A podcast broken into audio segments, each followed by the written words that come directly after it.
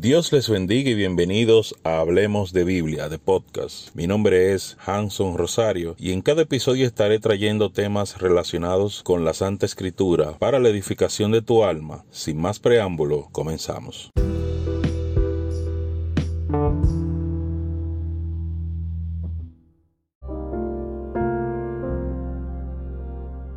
Dios te bendiga y bienvenido a este tu programa Hablemos de Biblia, de podcast. Mi nombre es Hanson Rosario y en esta nueva edición estaremos hablando de el juzgar y el condenar.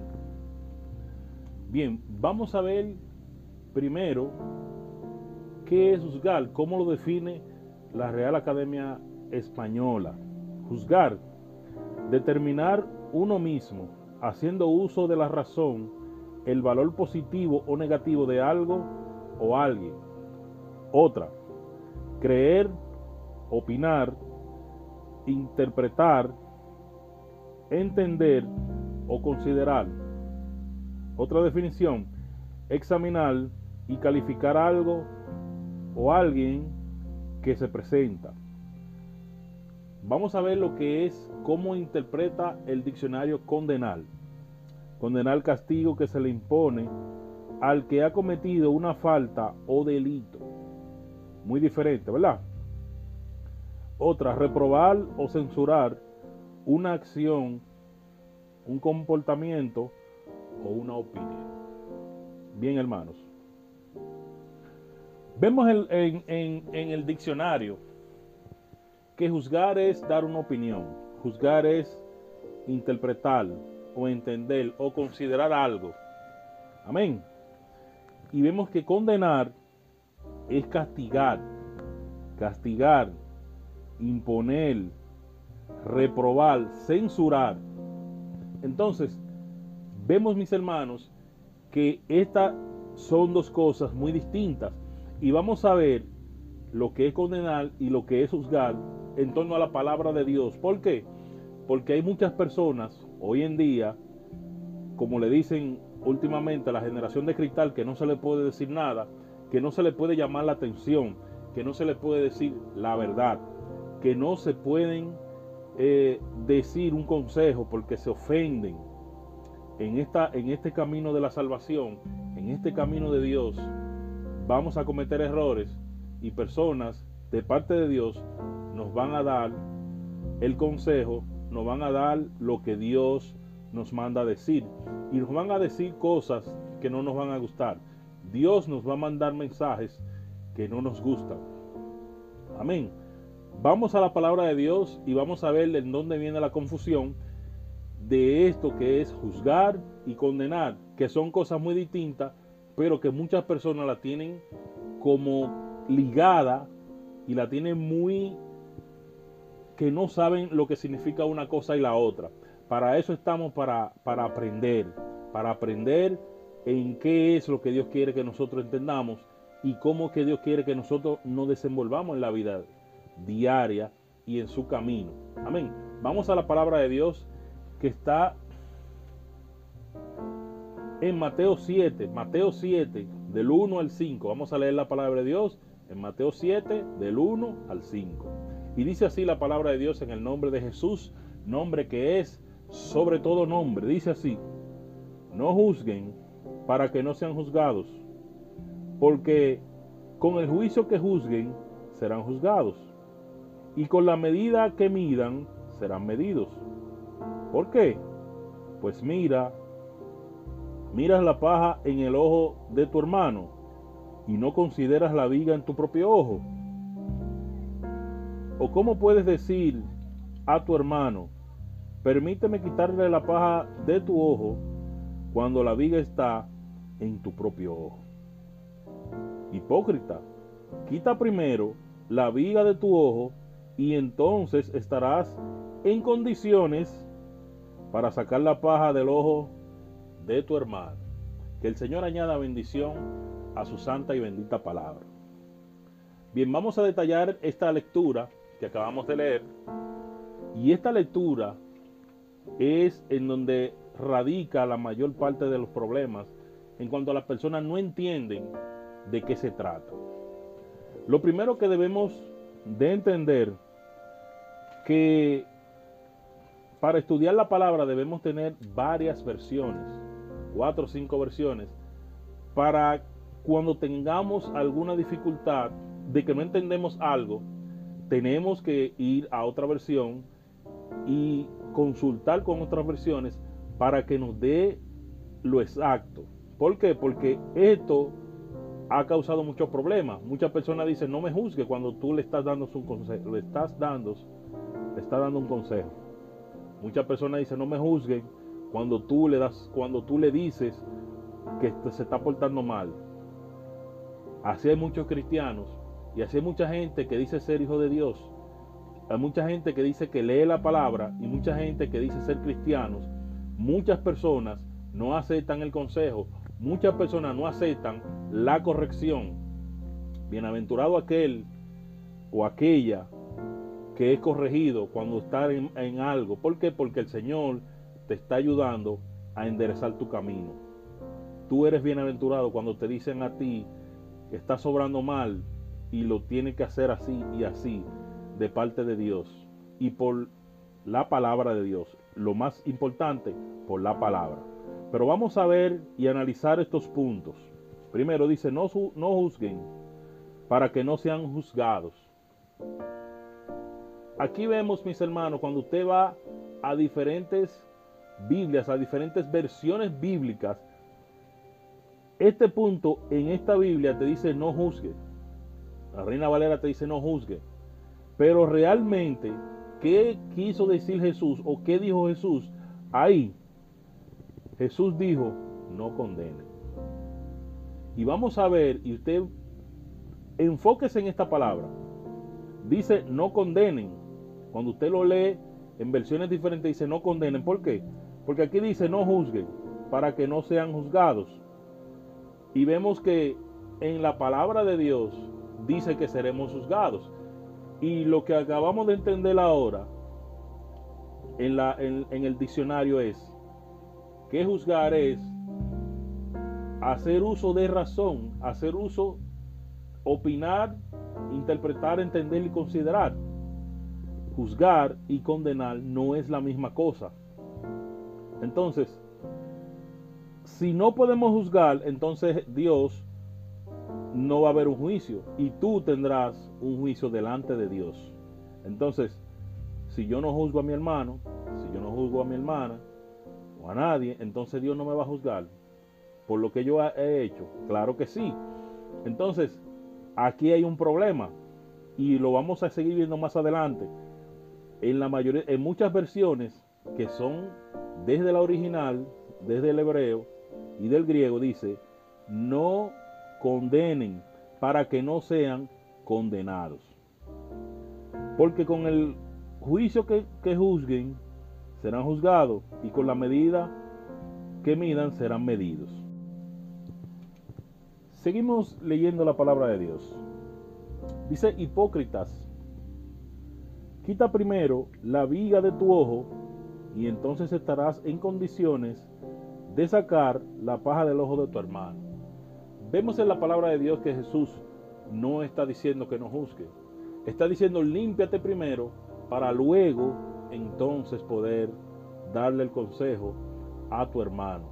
Porque si tú haces, estás cometiendo pecado y, y tú le dices a tu hermano, estás en pecado, estás haciendo esto, entonces tu hermano te va a reprender a ti también y te va a decir, pero tú también estás cometiendo esto. Si él sabe de lo que estás haciendo, pero no es lo que debes hacer. Lo que debes hacer es limpiarte primero, escudriñarte primero, estudiarte primero, reflexionar en tu vida primero, antes de poder decirle a otro que, que, que haga la voluntad de Dios. Seguimos leyendo la palabra de Dios y vamos a Romanos. Romanos Dice la palabra de Dios, Romanos 2.3. 2.3 dice así de Romanos, pero acaso supones, oh hombre, tú que juzgas a los que andan en estas cosas, mientras tú también andas en ellas, que escaparás del juicio de Dios. Pero, ¿acaso supones, oh hombre, tú que juzgas a los que andan en estas cosas, mientras tú también andas en ellas, que escaparás del juicio de Dios. Vemos, mis hermanos, que Dios nos está hablando y está esta palabra en consonancia y concuerda con la que acabamos de leer. Tú que pecas, tú que estás haciendo pecado, tú estás llamando a tu hermano para darle el consejo. Estás diciendo tú a tu hermano, tú robas y tú también robas. Estás diciéndole a tu hermano, estás en adulterio y tú también lo haces. Eres un hipócrita, déjame decirte. Porque tienes que limpiarte. El consejo de Jesús, límpiate primero para luego entonces poder dar el consejo de Dios. Eso es lo que Dios quiere que nosotros hagamos. Entonces, debemos de tener en mente del que nos está juzgando, nos está dando su opinión, nos está diciendo fulano, debes hacer esto y esto. La palabra de Dios dice así, así, así, así. ¿Qué estás haciendo? Debes de, de interpretar que esa persona te está cuidando. Debes de interpretar y reflexionar en tu vida de que Dios quiere que tú te salves, de que Dios quiere que tú endereces tu camino delante de Él. Mis hermanos, mis hermanas, debemos de aceptar la reprensión de Dios, debemos de aceptar el consejo de Dios, debemos aceptar lo que venga y reflexionar si en verdad usted está haciendo algo, diga sí, sea humilde y acepte este consejo que cualquier persona le pueda dar. Ahora bien, tiene que fijarse en quién, en qué persona le está dando el consejo y si estas personas están bien delante de Dios. Hay muchas personas que pueden estar mal y te están dando el consejo y también tú lo puedes tomar. Jesús dijo bien claro, ustedes ven los escribas y los fariseos, hagan lo que ellos dicen, pero no hagan lo que ellos hacen. ¿Por qué? Porque los fariseos, los escribas y fariseos decían las cosas bien de la palabra. Hablaban bien la palabra, pero no la hacían bien. Entonces, tienes que tener un poco de humildad y decir en tu interior y reflexionar en tu vida y ver si lo que te están corrigiendo está bien o está mal.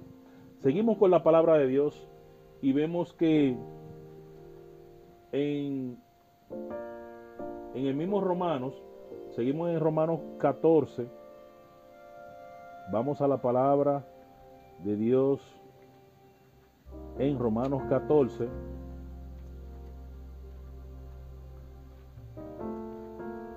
Siga aquí conmigo para que podamos aprender y podamos ser más humildes y podamos enderezarnos, porque lo que Dios quiere es salvarnos.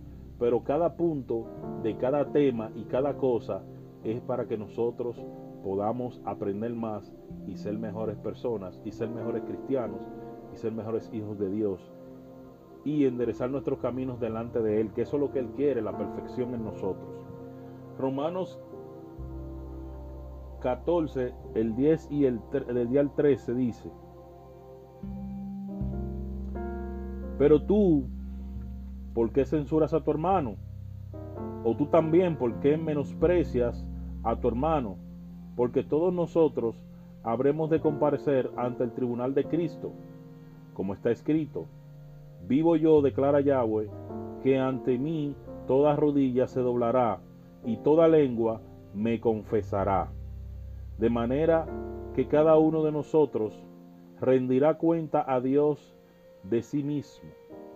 Así que no nos juzguemos unos a otros, sino que propónganse mejor esto, no poner tropiezo a su hermano.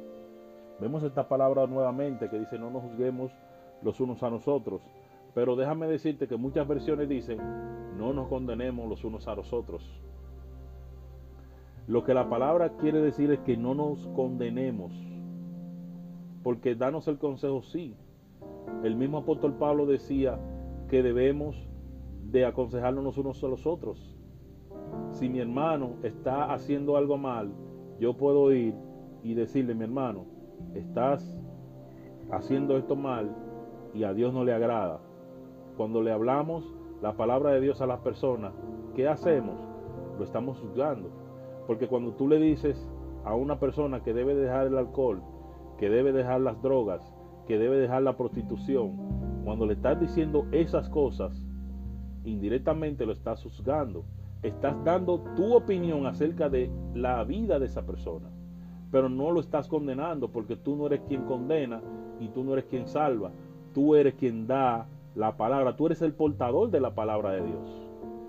Entonces, si tú eres el portador de la palabra de Dios, tienes que decirle al alcohólico que deje el alcohol. Y eso es juzgar. Tiene que decirle a la prostituta que debe dejar esa vida. Y eso es juzgar. Y no es malo. Es bueno porque esas personas reflexionan en su vida y pueden cambiar a bien. Y pueden salvar su alma. Porque le estás diciendo lo correcto. Lo que Dios no aprueba es que condenemos a esa persona. Lo que Dios no quiere que le digamos a esa persona, porque estás haciendo esto te vas a perder. No. Tienes que decirle que por estas cosas las personas se pierden, pero no enviarla tú al castigo eterno porque tú no eres el gran juez. Seguimos estudiando la palabra de Dios y seguimos viendo que nuestro Dios nos exhorta a que nosotros no podamos entender de que debemos de hacer su voluntad. Y su voluntad es que podamos interactuar nosotros los unos con los otros y podamos decirle el mensaje y darle el mensaje a aquellos.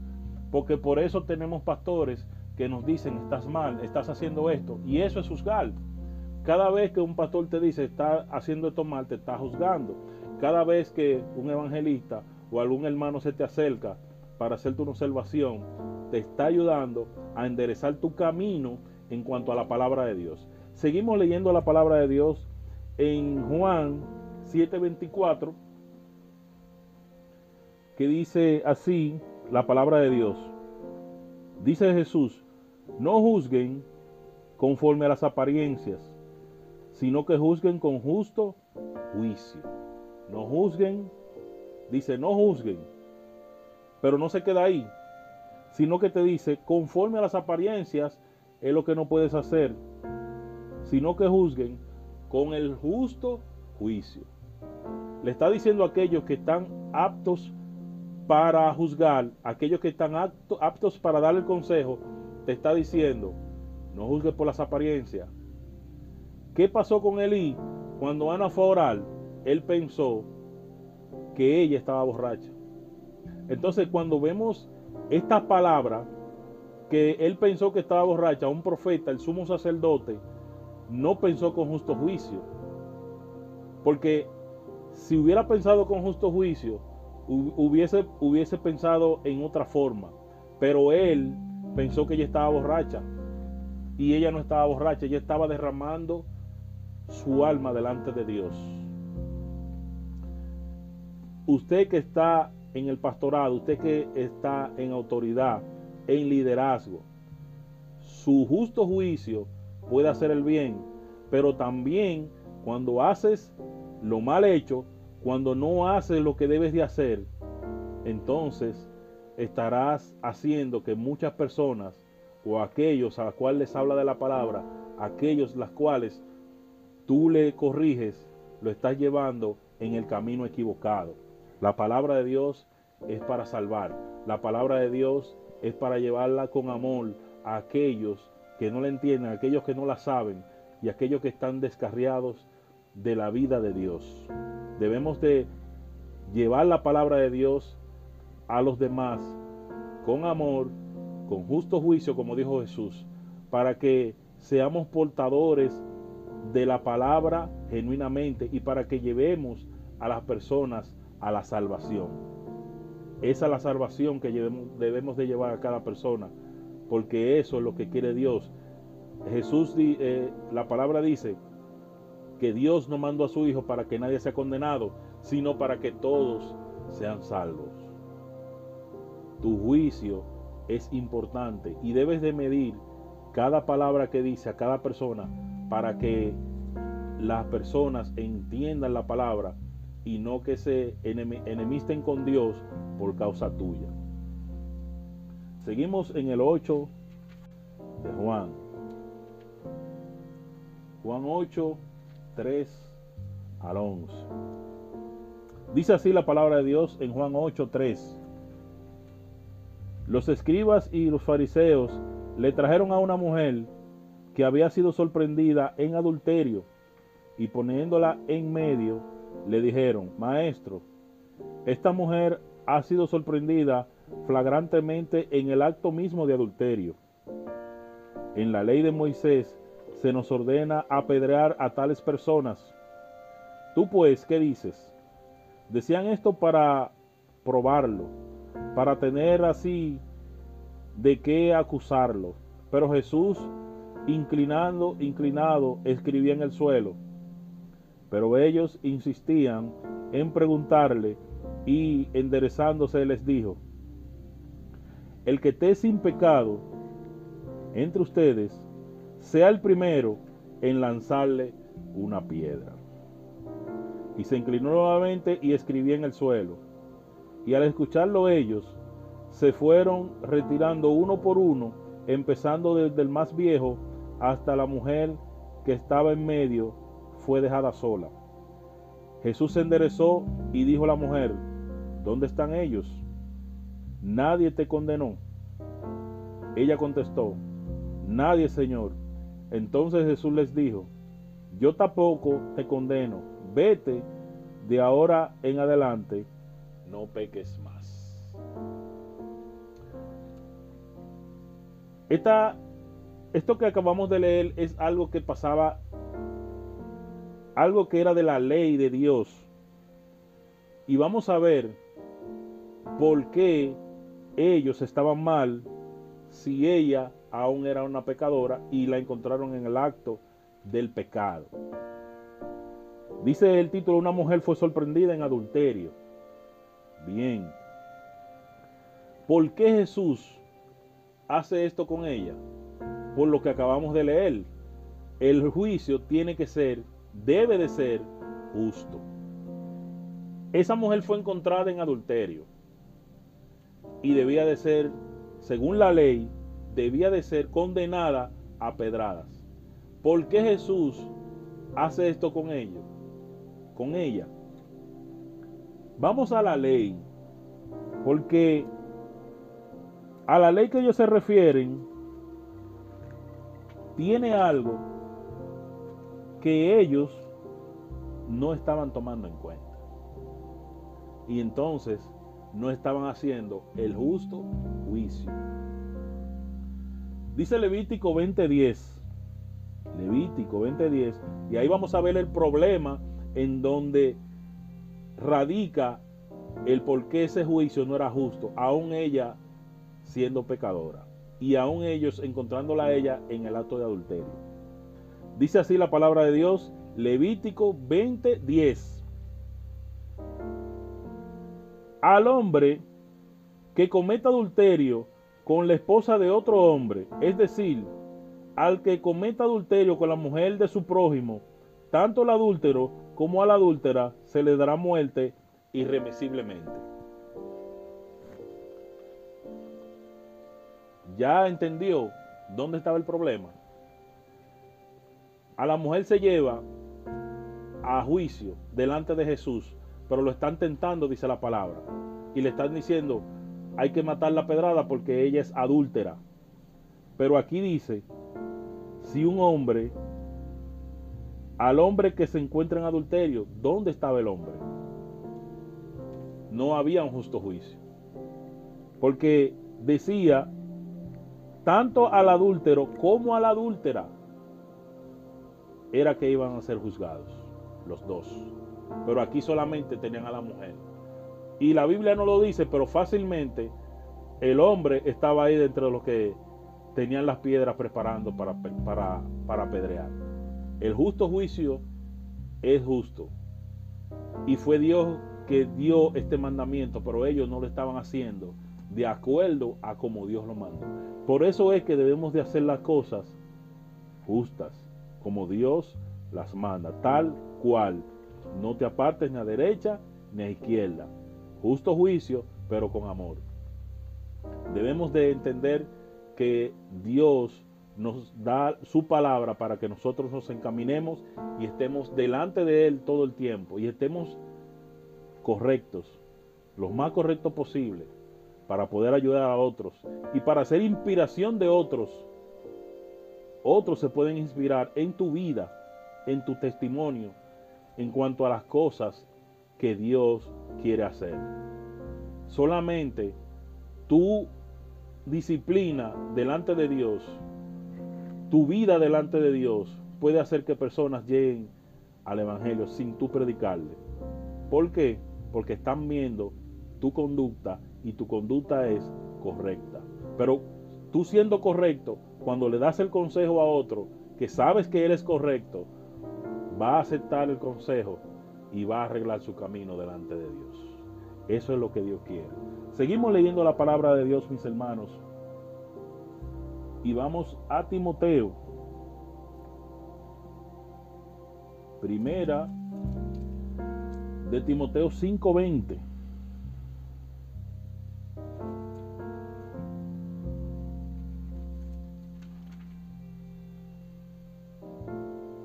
Primera de Timoteo 5:20 dice así la palabra de Dios. A los que persistan en pecar, repréndelos delante de todos ¿Qué te está diciendo? ¿Que condene? No, te está diciendo que lo juzgue. Reprender es juzgar. Y debemos de sacarnos esto de la mente, mis hermanos, porque debemos de ampliar nuestro conocimiento en cuanto a estas palabras y estas cosas, porque cuando el pastor vaya delante de ti y te dé el consejo, te lo está dando para que te alinees en el camino para que endereces tu camino, para que no te desvíes. El consejo viene para que sigas el camino de Dios. A los que persisten en, en pecar, repréndelos delante de todos, para que los demás también teman. Estas cosas hay que saberlas medir y hay que saber qué cosas vas a decir delante de todos. Porque cuando cometes un pecado, no es para que el líder te avergüence. Hay cosas que se hablan en privado y hay cosas que se pueden hablar en público. Entonces, estas cosas, las cuales sí se puede hablar en público, podrás reprenderlos delante de todos, pero ya cuando una persona no acepta el consejo en, en el lado privado. Por eso dice, para que todos teman. Porque por el ejemplo tuyo o el ejemplo de alguien que está pecando, si puedan los otros entender y no cometer ese pecado. O si lo están haciendo, dejarlo. Dios quiere que nosotros, todo lo que hace, quiere que nosotros nos alineemos y alineemos nuestra vida, nuestra vida con Él. Ya por último, vamos a leer la palabra que dice en el mismo Corintios 6, Dice así la palabra de Dios. 1 Corintios 6, verso 2. ¿O no saben que los santos van a juzgar al mundo? Y si el mundo va a ser juzgado por ustedes, son incompetentes para jugar para juzgar los asuntos de poca importancia. Dice el verso 3, no saben que vamos a juzgar a los ángeles, cuanto más las cosas de este mundo. Dios nos está diciendo que juzguemos con justo juicio. Dios nos está diciendo que nos limpiemos primero. Cristo vino al mundo a morir por nosotros y nos dijo a nosotros, id por todo el mundo y predicar la palabra de Dios para aquellos que la acepten sean salvos. Dios no quiere que nadie se pierda, pero tenemos que decirle a ese mundo que está pecando que está pecando, valga la redundancia, que está pecando, y decirle las cosas malas por las cuales Dios no quiere que ellos se pierdan. Debemos de dar la palabra tal como es, con amor, con comprensión y con justo juicio. Dios te bendiga y Dios te guarde. Hasta la próxima.